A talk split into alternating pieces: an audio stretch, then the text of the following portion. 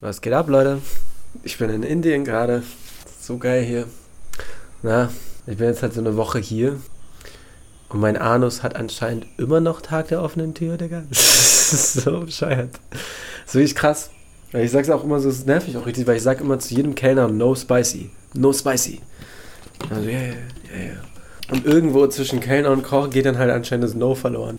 Das ist so. Ich frage mich auch wirklich, wer daran schuld ist. Ich glaube, die, die Köche, die haben ja auch irgendwie so eine Zwangsstörung mit der Chili-Mühle, glaube ich. Sobald die irgendwie so einen kochenden Topf sehen, dann müssen sie sofort an die Chili-Mühle ran. Das geht nicht anders.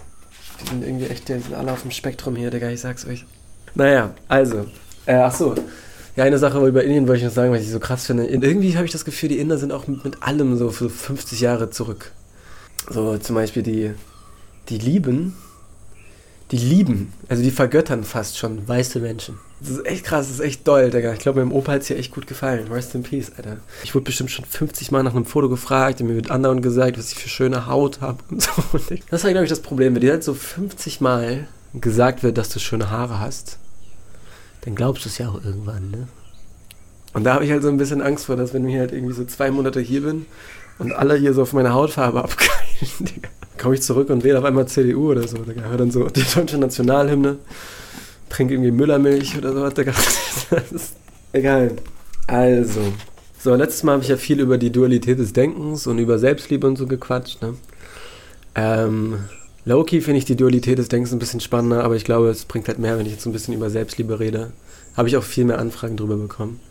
Ähm, weil Selbstliebe, boah, Selbstliebe ist wirklich eine harte Nuss, Digga. Boah, ist die hart. Selbstliebe ist so vielschichtig und mit dem Wort ja wird ja einfach so um sich geschossen, Digga. So jeder liebt sich jetzt anscheinend schon selbst und so. Das ist wie fucking hart das ist, sich selbst zu lieben. Das ist so hart. Ich glaube, es ist auch für viele von uns einfach so hart, weil wir einfach noch diese innere Überzeugung haben, dass wir nicht genug sind, weil uns irgendwann mal irgendwer das Gefühl gegeben hat, dass wir nicht genug sind. Also es gibt halt viele Gründe, warum so viele von uns halt irgendwie denken oder diesen inneren Glaubenssatz das redet ja auch jeder in seinen inneren Glaubenssätze. Aber den inneren Glaubenssatz haben, dass wir nicht genug sind. Das kann halt entweder Mobbing sein oder dass wir irgendwann mal ausgegrenzt wurden oder rejected wurden oder zu wenig elterliche oder soziale Aufmerksamkeit oder Liebe bekommen haben. Es kann halt auch voll durch so subtile Dinge passieren, wie zum Beispiel so bedingte Liebe im Elternhaus. Wenn man zum Beispiel eine gute Note schreibt oder ein Tor schießt, dass man dann halt mehr Liebe bekommt, als wenn man halt kein Tor schießt oder Kacke spielt oder eine schlechte Note schreibt. Wenn man ein bisschen sensibel ist, dann verinnerlicht man halt, dass man halt halt, halt, halt, dass man halt erfolgreich sein muss, um liebenswert zu sein. Dass es halt nicht reicht, einfach nur zu sein, anscheinend. Das reichte anscheinend noch einmal nicht. Es reichte anscheinend wirklich nicht als Kind, einfach nur zu chillen. Ich war super ruhig als Kind, habe eigentlich nicht so viel gemacht und nicht so viel gesagt, aber meine Eltern haben mich trotzdem geliebt, was ja toll war. Aber als ich dann in so einem sozialen Umfeld war, hat es, glaube ich, dann einfach nicht gereicht, ich zu sein. Und dann wurde ich nicht für das geliebt, was ich bin. Und dann habe ich halt immer irgendwie mitbekommen, dass so Leute Pläne ohne mich gemacht haben. Ich stand dann immer so außen an der Gruppe, habe dann einfach nur so halt gechillt und ja, so 16, so 16 Uhr, 16 Uhr so Zeit und so, ja, ja, 16 Uhr. Und ich wurde dann halt nicht eingeladen und wurde nichts gefragt und habe das dann halt irgendwie immer mitbekommen. so, ah ja, so nee, also ich habe heute super viel Zeit und so, ne? Besonders um 16 Uhr habe ich richtig viel Zeit, aber halt irgendwie so dieses Gefühl zu bekommen, wertlos zu sein. Das hat halt eine tiefe Wunde in mir in meiner Kindheit verursacht. Und dann wurde das halt, dann ist die halt so in meiner Jugend so ein bisschen geheilt, weil ich da eigentlich ganz coole Freunde hatte. Aber in der Uni-Zeit dann wurden die, wurde es wieder so aufgeprogelt. So dann habe ich halt angefangen, mir diese Fragen zu stellen, so, oh, der Fuck ist eigentlich falsch mit mir? Was stimmt denn nicht mit mir? Ich war die ganze Zeit so, so was stimmt denn nicht mit mir? Und wenn du dir so, so eine Frage stellst, dann bist du eigentlich schon fucking verloren, Digga. Dann bist du in irgendeiner Selbsterniedrigungsspirale drin, aus der man echt nicht leicht hoch wieder rauskommt. Und ich war da auch ein paar Jahre dann drin, mir ging es auch echt nicht gut, ich habe viel gelitten, viel auch selbst verursachtes Leiden. Ähm, und dann habe ich mir irgendwann überlegt, okay, Digga, wenn ihr mich nicht so wollt, wie ich bin, dann werde ich halt fucking anders, Digga. Dann mache ich jetzt halt einen TikTok, das war legit der Grund, warum ich mit TikTok angefangen habe. Dann werde ich jetzt witzig, Digga, dann fange ich jetzt an, mehr zu reden und mehr Geschichten zu erzählen und voila, Digga, jetzt mache ich einen fucking Podcast, ihr Nutten. Nein, das ist gar nicht so.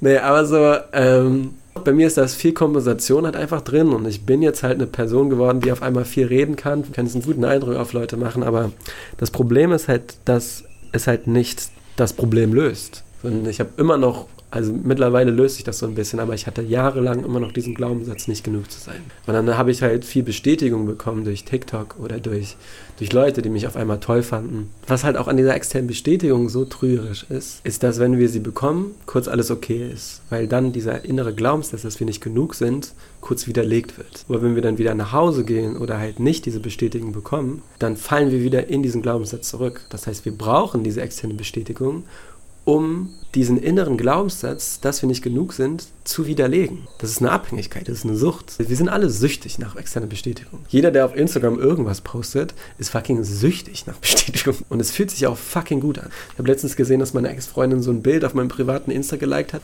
Uh, was sich das geil angefühlt, Digga. Das ist vollkommen okay, aber wir müssen uns halt eingestehen, dass es halt eine Abhängigkeit ist. Und dass es halt uns nur so wichtig ist, weil wir irgendwo tief in uns drin dieses Gefühl haben, nicht genug zu sein. Weil wenn wir wirklich genug wären, dann bräuchten wir all diese Dinge nicht dann bräuchten wir nicht schön auszusehen oder dann bräuchten wir nicht erfolgreich zu sein, weil wir ja schon da sind, weil wir haben, wir haben ja schon die Liebe. Wenn wir für uns selbst diesen Raum der Liebe schaffen, dann brauchen wir all diese Dinge nicht. So, das ist so witzig, weil wir legen halt wirklich einfach in so einer Kompensationsgesellschaft. Männer versuchen halt ihr damaliges Trauma halt mit Erfolg zu kompensieren, dann Frauen auch, aber bei Frauen ist es halt auch einfach noch echt viel Schönheit, weil wenn die halt irgendwie, wenn dir früher immer gesagt wird, was du für tolle Haare hast oder wie, wie niedlich oder wie schön du bist, dann, dann verinnerlicht halt so ein Kind, dass es Liebe und Aufmerksamkeit durch, ihre, durch ihr Äußeres bekommt. Und das ist dann halt der Weg für viele Frauen immer noch, externe Bestätigung zu bekommen. Das Trügerische an dieser externen Bestätigung ist, dass es nur immer nur beinahe funktioniert. Es funktioniert scheinbar in dem Moment und dann halt nicht mehr.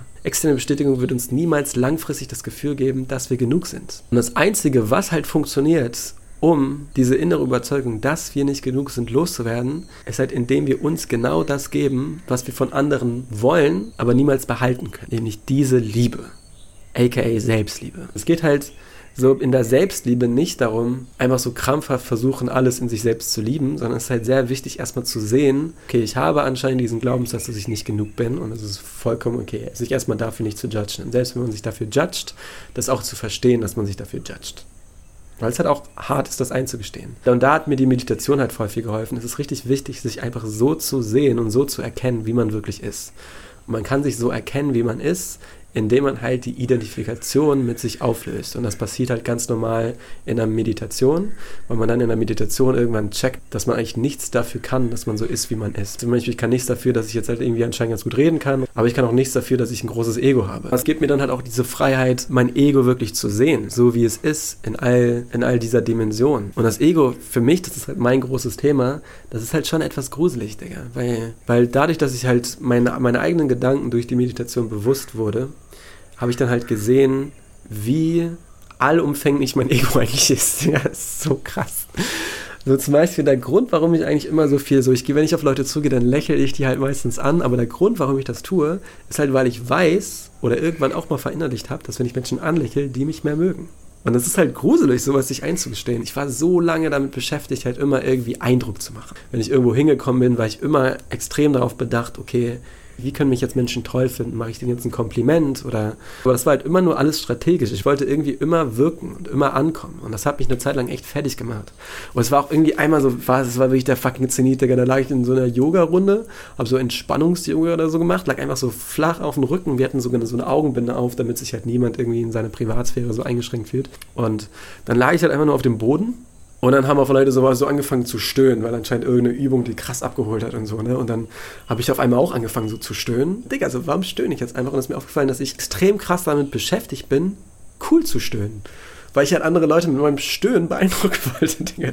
Ich wollte halt, dass sie denken, wow, ja, cooler Stöhner und so. Es ist so krass tief verwurzelt ist dieses Ego in mir. Dann war ich halt schon zu diesem Punkt, wie ich das auch so ein bisschen witzig fand, aber es hat mich trotzdem immer noch fertig gemacht, dass mein Ego halt so fucking permanent sich Raum nimmt und so, ne? Und äh, das war halt ein Riesenschritt, als ich mir eingestehen konnte, dass ich halt ein fucking Problem habe, Digga.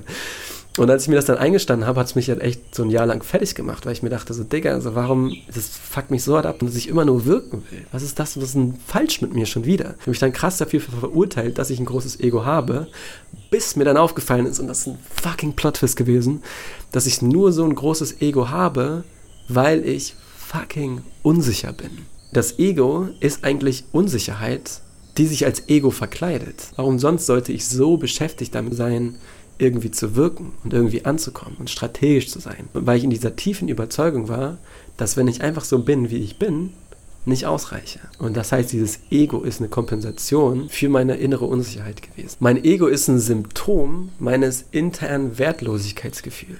Und es ist so groß, weil es sich halt so sehr nach Liebe und Bestätigung sehnt. Und das halt zu verstehen und zu sehen, hat fucking alles für mich verändert. Und die fucking krasseste lebensverändernde Erkenntnis, glaube ich, die ich jemals hatte in meinem Leben. Wenn das Ego in der Abwesenheit von Liebe existiert, dann muss es ja aufhören zu existieren, wenn es Liebe bekommt. Das ist eine ganz einfache Gleichung. Das Ego kann nur in der Abwesenheit von Liebe existieren. Und das ist noch ein fucking Plot-Twist, weil mir dann halt aufgefallen ist, dass wenn ich mein Ego liebe, es dann halt verschwindet so krass für mich gewesen, weil ich mich ja ein fucking ganzes Jahr lang dafür verurteilt habe, ein Ego zu haben. Ich habe das die ganze Zeit bekämpft. Ich bin die ganze Zeit dafür so, oh, Digga, warum wäre ich denn so ein Ego? Was ist denn falsch mit mir? Und was ich eigentlich hätte tun sollen, oder was ich dann auch getan habe im Endeffekt, war halt genau dieses Ego zu lieben. Und was mir halt immer geholfen hat, ist halt sich einen Grund zu suchen, diese Dinge an sich zu lieben. Und ich konnte mein Ego halt ziemlich gut lieben, weil ich halt gesehen habe, dass es halt nur Unsicherheit ist und eigentlich ja nur Liebe will. Und das ist halt super süß. Es will ja nur Liebe, deswegen ist es da und weil es sich so sehr nach Liebe sehnt. Das ist so putzig, Digga. Und dann habe ich auf einmal wirklich entschieden, mein Ego zu lieben. Es zu lieben, wenn ich einen Raum betrete und wieder darüber nachdenke, wie ich ankomme. Und wenn ich denke, dass ich einen guten Eindruck gemacht habe und dann darüber nachdenke, dass die Menschen mich jetzt toll finden, genau das auch zu lieben. Oder wenn ich halt wieder irgendwie fucking so eine Entspannungsübung mache und cool stöhne, dann genau diesen Impuls zu lieben, das tun zu wollen. Weil ich ja weiß, dass ich das nur tue, um Liebe zu bekommen. Und wenn ich dann die Person bin, die dann halt meinem Ego das gibt, was es will, dann verschwindet es. Und wenn ich dann halt wieder zurückfalle und mich dafür judge, diese Ego-Gedanken zu haben, dann versuche ich nicht krampfhaft dieses Judgment halt irgendwie so wegzurationalisieren oder zu unterdrücken, sondern dann liebe ich halt das Judgment. Ich, ich judge mein Ego, weil ich das Gefühl habe, dass mit mir etwas nicht stimmt, dass ich halt irgendwie anders sein will. Das ist ja einfach ein Schutzmechanismus, das ist ja auch super süß. Das ist auch ein Grund, mein Judgment zu lieben. Das ist richtig wichtig, dass die letzte Ebene immer Liebe ist. So, wenn ich Ego-Gedanken habe, die Liebe. Wenn ich mich dafür judge, Ego-Gedanken zu haben, dann liebe ich das Judgment. Wenn ich mich dafür judge, dass ich mich judge, dass ich Ego-Gedanken habe, dann liebe ich, dass ich mich dafür judge, dass ich mich judge. Ich und dann stellt man halt fest, dass das Ego gar nicht das Problem war, sondern die Scham, diese Selbstverurteilung, die mit dem Ego einhergeht. Und das ist halt so krass, weil das, was halt bei der Selbstliebe am wichtigsten ist, ist erstmal herauszufinden, warum man sich selbst verurteilt. Und es kann halt viel sein, dass man bei vielen Menschen ist es vielleicht irgendwie der Körper oder so. Und das ist halt, ich kann jetzt halt nicht jedes Beispiel aufarbeiten, so, ne? Aber es ist halt wichtig, dass, wenn ihr wirklich versucht, euch so selbst zu lieben, ist halt wichtig, euch erstmal zu erkennen, erstmal wirklich zu sehen, was das Problem ist und was euer Thema ist. Und halt zu versuchen, euer Judgment zu lieben. Ja. Und wenn ihr dabei irgendwie Hilfe braucht, dann schreibt mir einfach, jeder von euch hat das Zeug dazu, das zu schaffen. Ihr könnt natürlich auch zu einer Therapeutin gehen und all diese Dinge. Das ist auch alles toll, aber man kann für sich selbst auch diesen Raum schaffen. Ich bin bei solchen Dingen auch immer so ein bisschen Fan von einer Eigeninitiative, weil wenn man selbst solche Dinge in sich erkennen kann, dann ist man quasi so ein bisschen sein Therapeut to go. Und dann ist man nicht auf einmal die Woche irgendwie angewiesen oder, oder für irgendwie so acht Sessions oder sowas, sondern man kann sich dann halt selbst wirklich helfen. Und es geht. Und Meditation ist da wirklich für mich das größte, fucking tollste, wunderschönste Hilfsmittel gewesen. Weil man dadurch halt wirklich so ein bisschen diese Identifikation mit sich verliert. Äh, da kann ich nochmal wann anderes drüber reden. Das ist jetzt alles super psychologisch. Ne? Ähm, viel, viel Freiheit findet man halt auch wirklich in der Spiritualität. Weil dann checkt, dass es halt fucking alles egal ist, Digga. Das ist so scheiße. Also man checkt halt wieder alles fucking egal ist, Digga. Alles scheißegal, Digga. Alles bescheuert, Digga. Es gibt diese ganze Dualität, die ich jetzt die ganze Zeit besprochen habe, Digga. Das ist alles nur relativ real. Es gibt halt noch dieses Bewusstsein.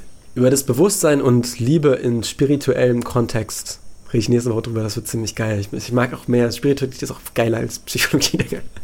Psychologie ist halt teilweise gut, aber auch teilweise echt sehr engstirnig, das muss man auch einfach sagen.